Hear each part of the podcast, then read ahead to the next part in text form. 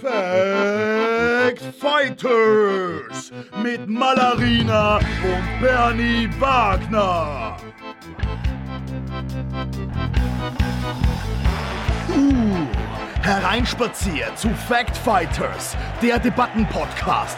Die inszenierte Schlacht beruht auf der Methode des Advocatus Diaboli, bei der durch Würfeln entschieden wird, wer für die Dauer der Konfrontation gegen die eigene Meinung argumentieren muss. Und nun, ab in den Ring zu unseren Kontrahentinnen, Bernie Wagner und Malarina.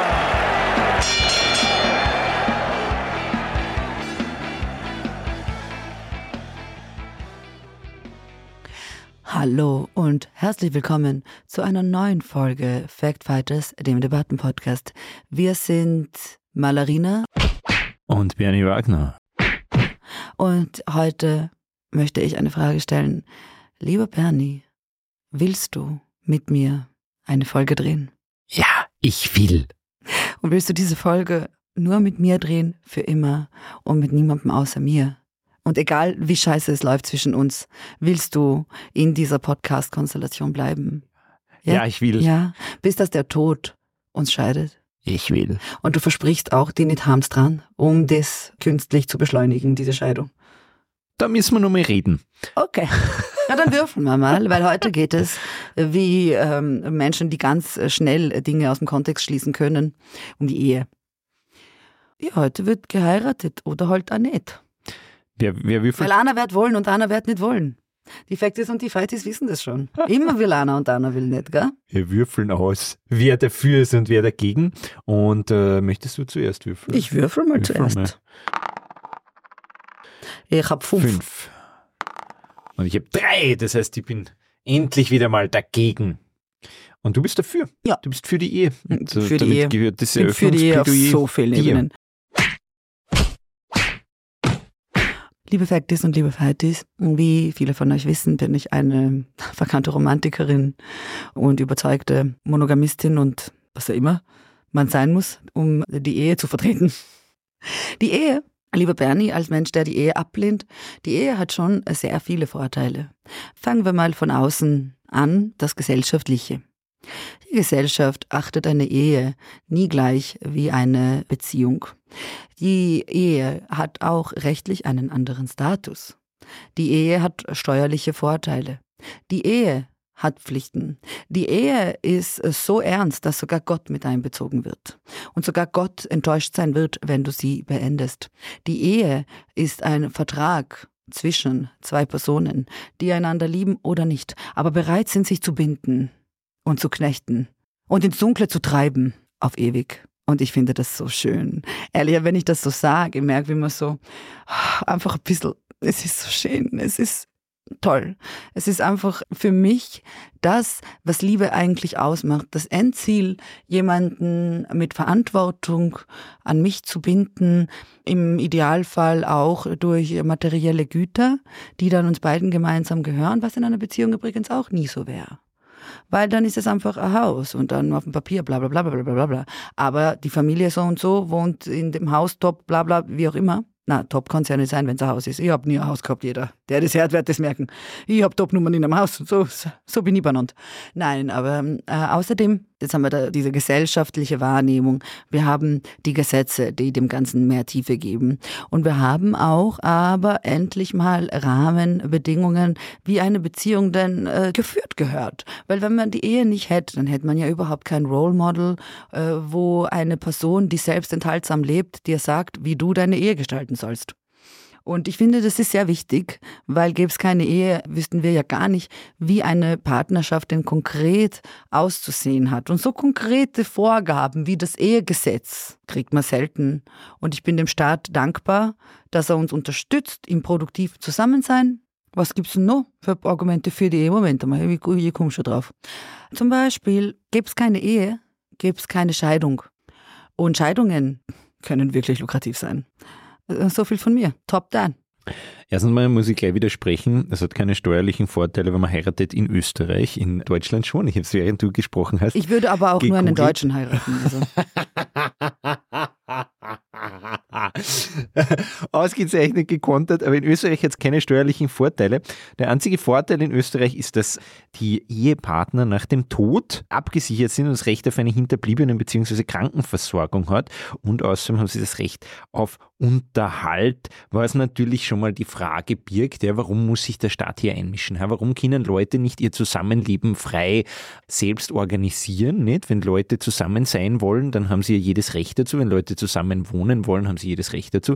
Aber natürlich können sie das doch organisieren, wie sie wollen, ohne dass da irgendwie der Staat eingreifen muss. Und so hat das zu sein, um irgendwas Bestimmtes zu gewährleisten oder nicht. Das ist mal der erste Punkt. Der zweite als, Punkt. Moment, aber Ja. ganz kurz. Ich als doppelte Witwenpensionempfängerin bin entschieden dagegen. Wirklich. Weiter, Bernie. Warum sollten nicht Leute, die sozusagen sie das auf eine andere Weise äh, ausmachen oder regeln, dieselben Vorteile genießen können, wenn das so ist? Warum wird dieses Institut der Ehe, diese Institution quasi vom Staat so gefördert oder so bevorteilt? Weil es eine gewisse Rolle hat und zwar die, das Patriarchat aufrecht zu erhalten, bei dem die Frau dem Mann gehört, weil das bedeutet die Ehe quasi, die Frau wird dem Mann zugehörig gerechnet und diese Institution der Staat aufrechterhalten, um quasi die, die Kernfamilie zu stärken, ein weiteres patriarchales Modell und dadurch wird auch alternativen Beziehungsmodellen natürlich entgegengewirkt, zum Beispiel äh, Polyamorie und so weiter, ist total zum Beispiel durch, äh, glaube ich, gerade ein, ein neues Gesetz jetzt wieder schwieriger, wem dann sozusagen die Kinder zugerechnet werden als Elternteil oder als Ehepartner. Äh, wir haben natürlich das gesamte Ding mit der gleichgeschlechtlichen Ehe etc. Nein, nein, also so, Entschuldigung, aber so wie ich das mitgekriegt habe, gleichgeschlechtliche Paare haben schon auch das Recht, in ähm, heteronormative Strukturen zu fallen. Bitte, Bernie. So ist es nicht. Aber- Gibt's schon, gibt's schon. Genau, aber warum, warum ist das nötig und warum muss der Staat das fördern, wenn wir doch genauso gut einfach den Leuten zu überlassen könnten, wie sie das regeln wollen und dazu quasi ein freieres. Also es ist so schön. Immer, was so, denk mal, was, ich habe Kleidung ähm, immer im Kasten, wo ich mir so denke, komm schon Marina, dieser Pastellton bist das du, aber who knows who's gonna get married next year? Und dann brauchst du wieder einen Pastellton. Und es gibt überhaupt so viele Sachen, die man nur macht, wenn wer heiratet, oder? Ich finde, das ist ein tolles Argument gegen die Ehe, weil wer hat Spaß bei den Hochzeiten? Alle anderen außer dem Brautpaar. Ne? Das Brautpaar die ganze Zeit im Stress, alle wollen irgendwas von dir, du bist nervös, Leute machen Fotos von dir, es soll der schönste Tag deines Lebens sein, es ist quasi wie Weihnachten hoch 10 vom Erwartungsdruck. Du gibst total viel Geld aus. Wirklich. Wie haben diese Ehen äh, geendet? Also wie, sind- wie sind deine Partner, wie sind die zu Tode gekommen? Wie ist der Tod eingetreten? Natürlichen Ursprungs oder hat es ausgeschaut wie ein plötzlich, Unfall? Plötzlich, aber natürlich. Ja. Es war so, Leben dann nicht. Und das ist aber absehbar gewesen, weil zum einen Männer ja weniger lang leben und ich habe beides mal Männer geheiratet, weil die waren vermögend. Und es ist dann so gewesen, dass die einfach dann bald leider äh, deren Leben ein, ein jähes Ende gefunden hat. Die sind jetzt nicht wirklich technisch gesehen, sind sie nicht früher gestorben. Sie waren nur früher geboren. Und darum ist deren Altern passiert, bevor mein Altern passiert ist. Und so ist das halt einfach alles gekommen, verstehst? Aha, na verstehe. Und das ist ein, ein weiterer Punkt, der für mich gegen die Ehe spricht.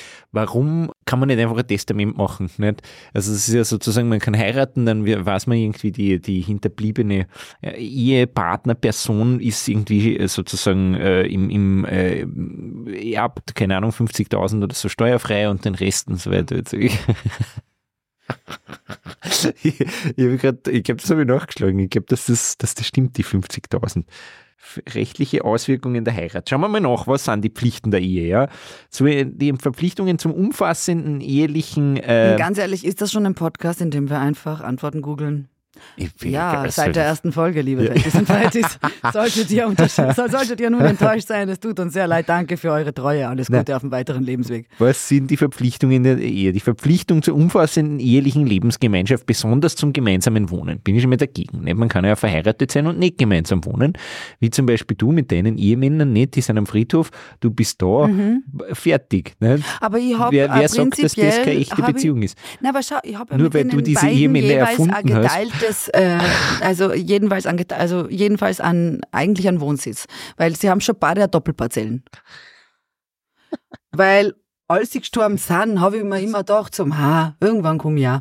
Und dann habe ich aber, äh, da, dadurch, dass, wie gesagt, die waren ja alle sehr früh geboren. Ist nicht deren Schuld. Manchmal hm, hast einfach Pech mit dem Timing.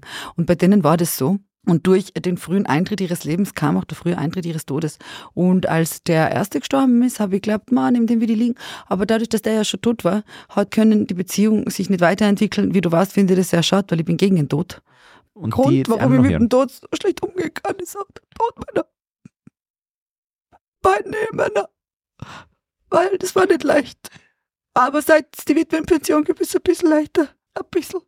Und hätte es die Ehe nicht gegeben, hätte ich nicht einmal das, das mitröstet. Und ich wäre einfach auf diesen beiden Toten ohne jeden Profit sitzen geblieben. Und äh, da, da musstest und du ja. wahrscheinlich gebrochen da. Du, du, du musstest ja immer treu sein ne, in, dieser, in dieser Ehe, weil sonst wäre ja die, die Ehe nicht gültig. Ne? Und, äh, mhm. ja, aber es ist schon so, dass die Beweislast jeweils beim Gegenüber liegt. Und da die tot sind, ist es natürlich auch schwer, dass die jetzt nur irgendwas genau, genau, genau. nachbeweisen. Also das mit der Treue in der Ehe, es ist also, du darfst so vieles nicht lügen, darfst ja auch nicht. Aber bis dich keiner erwischt hat, hast du nicht gelogen. Das steht da tatsächlich nicht, sondern es steht nur, man ist verpflichtet zur anständigen Begegnung, unter Anführungszeichen, was, was immer das heißt. Bist du deinen Ehemännern anständig begegnet? Inständig. Bitte. Was bedeutet anständige Begegnung, denkst du? Ja, dass ich immer, bevor wir uns begegnet sind, ich mich bedeckt habe. Sehr anständig von dir. Ja. Wirklich anständig. Und sie, deine Ehemänner haben sie auch immer, sind dir auch immer anständig begegnet. Das war anständig, wie sie mir begegnen konnten. Anna war schon ein bisschen schlecht zu Fuß.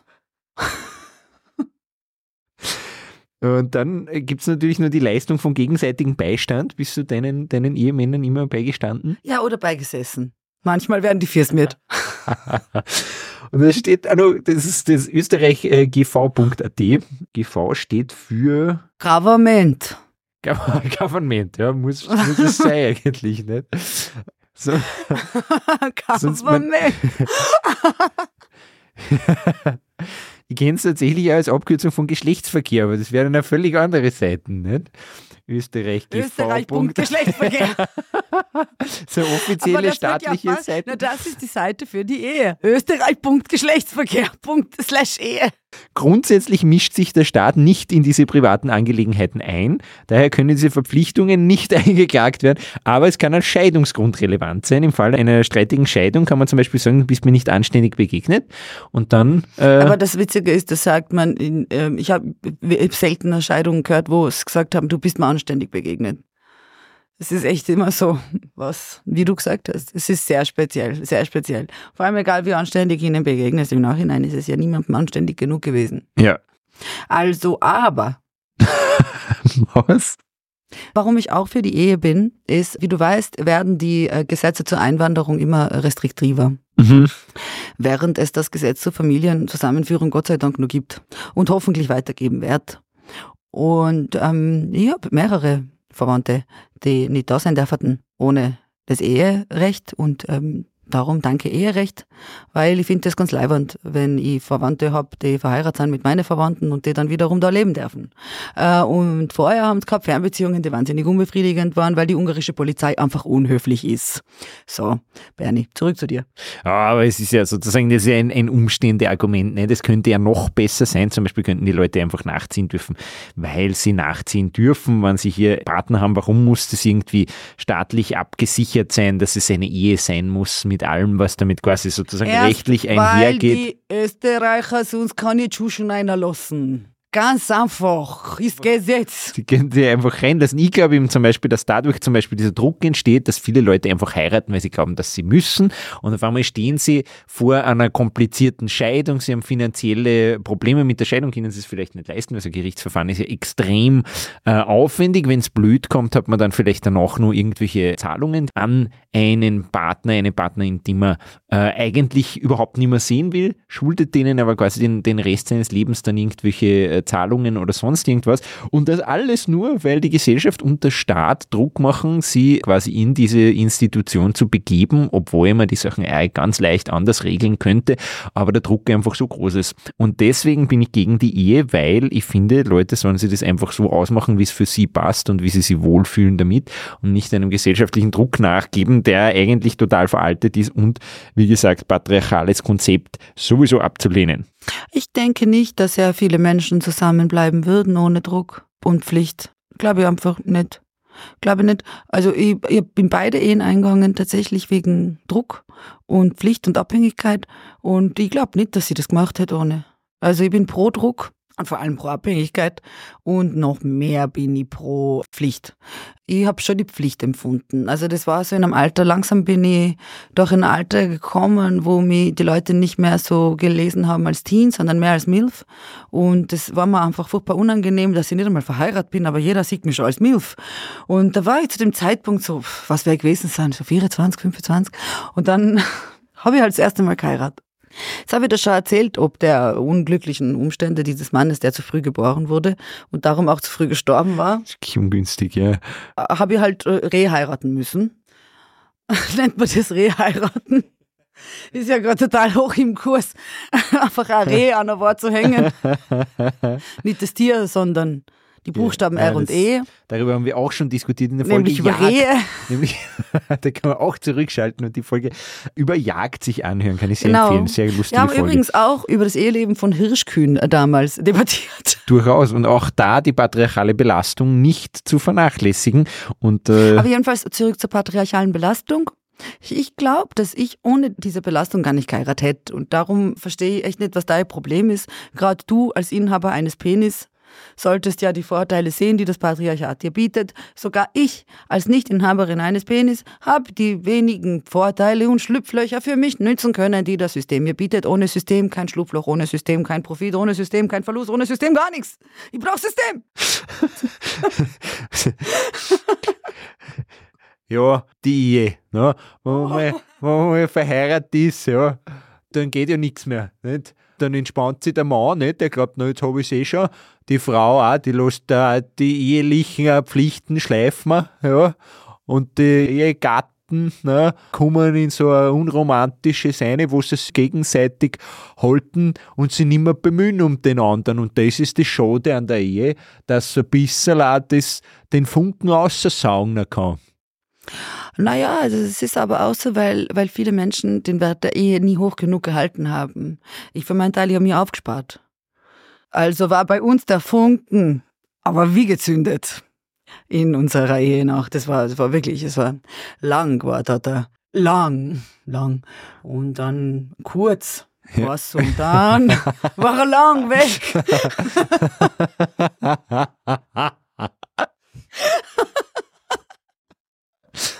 ich weiß so gerne Smith, die Rolle wird mir so stehen. Das wäre die Rolle meines Lebens, bitte. so. Mal vielleicht darf er mal in einem Biopic einer Nicole Smith spielen. Ha, hm. liebe Casting-Agentinnen, meldet. Wenn er mal einen, einen Nicole Smith-Film macht, it's me. Oder ähm, ich, ja, vielleicht einmal ein spannenderes Casting, nicht die, die obvious choice, sondern einfach mal gegen Typ casten und ich spiele eine Nicole Smith vielleicht. Okay, dann spiele ich Marsch. Kein Problem. Ich wollte schon immer eine Rolle, die echte Herausforderung ist, Bernie. Ich wollte schon immer wen darstellen, der nicht so nah an mir ist wie einer Nicole Smith. Mein bitte. Das ist ja quasi mich selber spielen. Aber ich will gerne was anderes. Also ich habe mich für die Ehe aufgespart. Ich glaube auch, dass ich die perfekte Form der Ehe geführt habe, weil du sagst, es, es lässt den Funken raus, bitte. Wenn, also es ist so. Es muss schon was Besonderes sein. Enthaltsamkeit macht es ja zu was Besonderem. Wenn man nur mit einem Ehepartner schlaft, dann wird die Ehe ja auch notwendiger und zwingender. Und wenn man dann einen Partner hat, der eben dieser unglückliche Umstand mit dem frühen Leben, dann war es der, aha, jetzt habe ich schon warten müssen, jetzt habe ich einen Zeitdruck auch noch. Der Funken, der bleibt, der lodert. Und ich hoffe, dass Menschen, die gedenken, ins Eheleben zu gehen, mit meinen Tipps auch eine fruchtbare Ehe führen können und nicht so eine eingeschlafene Ehe, wie eben Promiskuity für Leute sie eingehen aus irgendwelchen wirtschaftlichen Gründen nach 15 Jahren. Nein, ich rede hier von der echten Ehe. Ich rede hier von zwei Menschen, die sich flüchtig bis gar nicht kennen in Wahrheit, die noch keinen Tag zusammen gewohnt haben, die nicht einmal wissen, wie sie nackt ausschauen. Vor so Leuten rede ich. Menschen mit echter Moral und echten Werten, die sich einer echten Sache verschrieben haben. Und solche Leute, Bernie, glaube ich, kennst du nicht. Bis jetzt würde ich sagen, ich bin überzeugt von deinen Argumenten dafür, alte, dem Tod nahestehende Männer zu heiraten. Für alles andere würde ich behaupten, ich gewinne wieder mal. Ich wollte auch nur diesen einen Aspekt verkaufen. Ich bin zufrieden. Danke.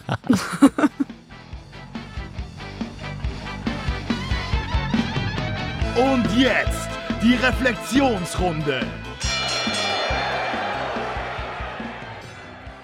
Wie war's? bin, ich bin sehr aufgegangen in der Rolle der doppelten Witwe. Ja. Habe ich einfach erfunden. Ja. Liebe Faktis und Fighties, es ist kein Fakt. Ja. Ich bin nicht geschieden. Nicht einmal, nicht zweimal und auch nicht verwidmet. Ja, und auch nicht einmal und deswegen nicht zweimal. mich die Faktis lieber, ja, Ja. weil du nicht bei den Fakten bleibst. Ja, ich bin auch nicht die Inkarnation der Astrologie. Ich bin viele Sachen nicht, die ich behaupte. Da haben wir viele, viele Beschwerdebriefe. Viele Beschwerdebriefe Ja. haben wir gekriegt. Von wem redet sie im Plural? Aber den Fightis hat's gefallen, weil die, die lieben meinen guten Konflikt. Ja. Und du hast dich wohlgefühlt in der Rolle der Witwe, aber hast dich ja wohlgefühlt, damit die Ehe zu verteidigen.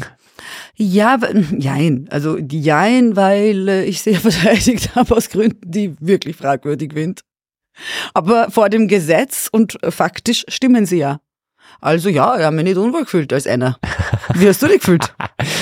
Ich habe mich auch nicht unwohl gefühlt. Ich, ich denke, dass es, dass es viel äh, an der Ehe zu kritisieren gibt. Ich war fast überrascht davon, wie schnell ich dann doch durch war mit den Argumenten. Ich habe gedacht, es gibt noch mehr und ich habe vielleicht irgendwas Zwingendes übersehen. Aber ich glaube, ich habe sie einfach so schnell durchgezogen, die, Ich glaube, die du Argumente. dass wir- Kunstgriff mit dem alten Mann und der Ja. jungen Frau nicht gesehen. Ja. Dass da die Ehe schon pff, Ja, Killer ist. Also Ja. im wahrsten Sinne des Wortes. Also ja nein, das- das, war ein guter, guter rhetorischer Judo-Move, würde ich mal sagen. ja, ich habe schon gesehen, sonst verliere ich. Gute Ich habe schon gesehen, warte mal, warte mal, warte mal. Wann ist die Ehe aber wirklich nur von Vorteil? Überleg kurz. Und dann ist mir eingefallen, genau dann. Genau dann hat die Ehe kaum Nachteile.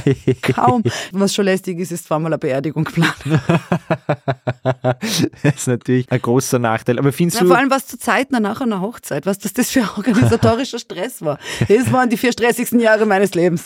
Scheiße, ich bin ja gar nicht mehr. äh, Beerdigung, Hochzeit, Ja, die na, also, ganze Zeit. Das sind ja absolut Ja, meine. Festen. Du, ich hab so viel Blasmusikanten gesehen. Wie das Jahr nie wieder. Aber das heißt, du bist eigentlich ja eher, eher gegen die Ehe, aber findest du, manchmal ist Ehe also außerhalb von diesem Fall gerechtfertigt oder würdest du Leuten sogar aktiv davon abraten zu heiraten, selbst wenn sie sagen, sie wollen Manchen, das? ähm, ich würde manchen, ähm, na wieso? Wieso? Im Endeffekt finde ich, es gibt viel ähm, folgenschwerere Schritte in einer Beziehung, die Leute ohne gesetzlichen Rahmen gehen können.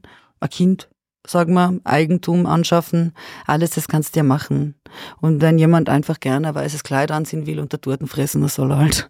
Finde ich jetzt weder per se konservativ, ich bin auch immer, wenn ich eingeladen bin, dann freue ich mich auch sehr, sehr aufrichtig und finde es auch immer rührend und ich verstehe schon, dass man das macht. Ja, finde es aber auch jetzt nicht zwingend notwendig, um zusammen zu sein. Aber das mit Verwandten von mir, die wirklich zwingend heiraten mussten, um legal im selben Land sich aufzuhalten, stimmt halt auch.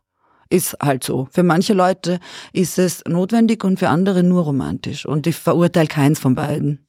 Ich habe ja tatsächlich gleich am Anfang ja das, das Argument mit den steuerlichen Vorteilen abgeschmettert. In Deutschland stimmt das aber tatsächlich. Und das finde ich tatsächlich sehr, sehr fragwürdig, dass man irgendwie belohnt wird dafür, dass man irgendwie diese Art von, nämlich dieses spezifische Konstrukt annehmen muss und dafür kriegt man Vorteile. Das finde ich schon komisch Ja, und vor allem ist es ja veraltet. in dem Fall eindeutig eine Lenkungssteuer. Ja. Das heißt, du willst wirklich die Bevölkerung Du dahingehend die lenken, auf diese Art why? zu leben. Ja. Und das ist schlecht. Da Ja. muss ich sagen, ist Österreich Ja. einen Schritt vorne. Haha, Ja. Deutschland. Ja, das habt ihr nicht kommen sehen. Was ist denn da, wie macht denn das, das Land der, der Gesetze und Güterteilung eigentlich? die neutrale Schweiz. Bitte, liebe Schweiz, take it away, liebe Facties und Fighties, bleibt uns treu. Bis zum nächsten Mal.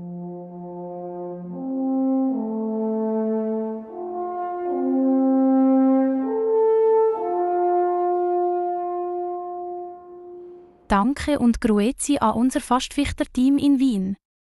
Gerne bringe ich als neutrale Schweiz mit den wichtigsten Fakten wieder ein wenig Licht in den Schlagabtausch. Ehe fördert emotionale Verbundenheit, Partnerschaft und Familiengründung. Sie bietet Sicherheit, Unterstützung und die Möglichkeit, gemeinsame Ziele zu verfolgen. Allerdings kann die Ehe auch Einschränkungen mit sich bringen, wie individuelle Freiheitsebusse und Konflikt.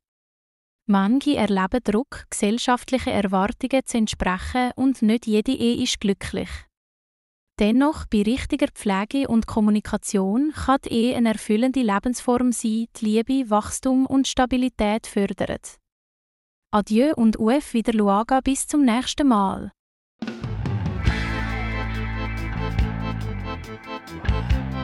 Und das war Fact Fighters. Alle Informationen zum Podcast findet ihr auf Instagram und Facebook unter Malarina und Bernie Wagner sowie in unseren Shownotes. Wenn euch diese Folge gefallen hat, dann empfehlt sie weiter und abonniert am besten gleich unseren Podcast. Dann verpasst ihr garantiert keine Folge mehr. Dieser Podcast ist ein Happy House Original. Mit Originalmusik von S-Rap. Jede Woche neu.